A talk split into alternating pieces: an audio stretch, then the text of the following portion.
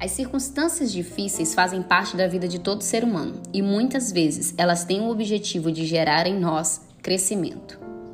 Olá, mulheres do meu coração, Carlinhos Santos falando e começamos mais um devocional Mulheres Edificadas. Ontem nós falamos que as circunstâncias difíceis muitas vezes têm o objetivo de gerar fé. Hoje eu quero falar sobre crescimento. Nós, como servas de Deus, temos que ter a compreensão que muitas vezes os momentos difíceis que passamos em nossa vida querem promover em nós crescimento e amadurecimento. Lá em Tiago, no capítulo 1, a partir do versículo 2, vai dizer assim: Meus irmãos, considerem motivo de grande alegria o fato de passarem por diversas provações, pois vocês sabem que a prova da sua fé produz perseverança, e a perseverança deve ter ação completa, a fim de que vocês sejam maduros e íntegros sem lhe faltar coisa alguma.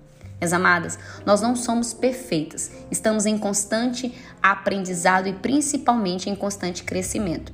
E muitas vezes a escola do nosso crescimento são os momentos de dores que passamos em nossa vida. É ali que Deus nos molda, que Deus nos ensina, nos corrige, nos capacita e principalmente nos alinha para o propósito que Ele tem em nossa vida. Lembra de José? José teve um sonho, um sonho que Deus lhe deu. Mas após esse sonho, as coisas começam a ficar totalmente contrárias, oposta ao sonho que Deus lhe deu. Ele passa a ser rejeitado pelos irmãos, vendido como escravo.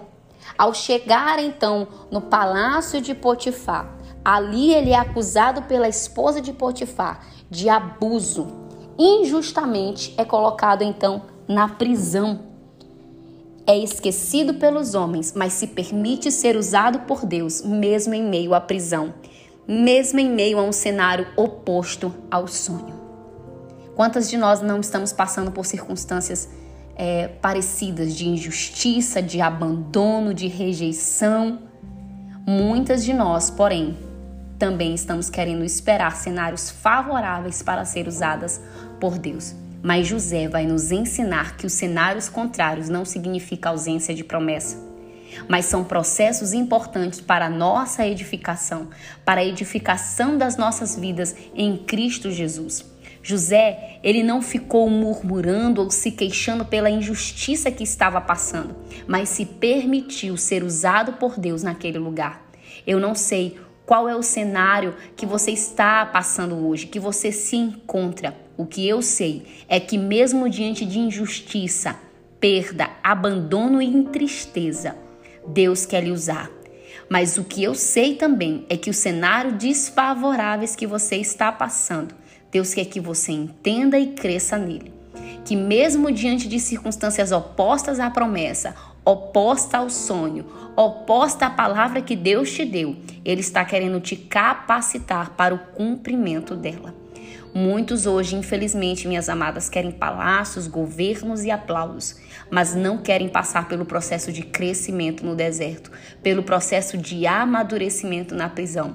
Infelizmente, muitas, devido a tudo que passam na vida, não se permitem ser curadas usadas por Deus, mas se tornam mulheres rancorosas, amarguradas, egoístas e frias. Não é o nosso caso, em nome de Jesus. Mas com José, ele vai nos ensinar a crescer em meio à dor. Ele entendeu que foi chamado para salvar a vida dos seus irmãos que estavam passando fome em sua terra. José tinha tudo para se tornar um homem rancoroso, egoísta, amargurado, mas foi maduro suficiente para perdoar e acolher aquele que um dia jogou ele no poço, aqueles que um dia o rejeitaram. Será que eu e você somos capazes de perdoar quem nos feriu, quem nos humilhou, de amar o nosso próximo?